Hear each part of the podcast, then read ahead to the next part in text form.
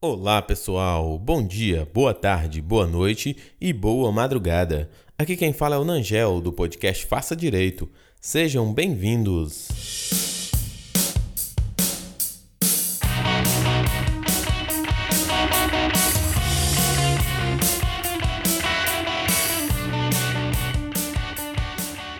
Hoje nós vamos falar sobre fontes formais do direito penal.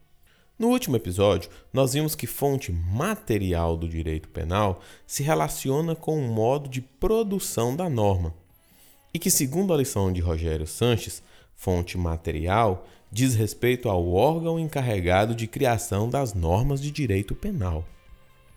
No episódio de hoje, vamos falar sobre fontes formais. Fonte formal, pessoal, diz respeito ao modo como as normas são reveladas César Roberto Bittencourt, no seu Tratado de Direito Penal, leciona que fontes formais são fontes de cognição, de conhecimento das normas jurídicas. As fontes formais, tradicionalmente, se classificam como fontes formais imediatas e fontes formais mediatas. Fontes formais imediatas são fontes diretas, ou seja, nas palavras de Luiz Flávio Gomes, fontes imediatas são aquelas que revelam diretamente o direito vigente, como a Constituição Federal, os tratados internacionais e as leis.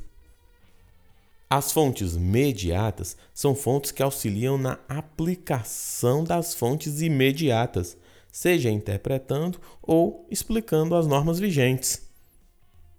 As fontes imediatas, segundo a doutrina moderna, são a lei, a Constituição Federal, os tratados e convenções internacionais, a jurisprudência, os princípios e até os complementos das normas penais em branco. Enquanto que a fonte mediata seria tão somente a doutrina. Mas, professor, não está faltando nada, não? E os costumes?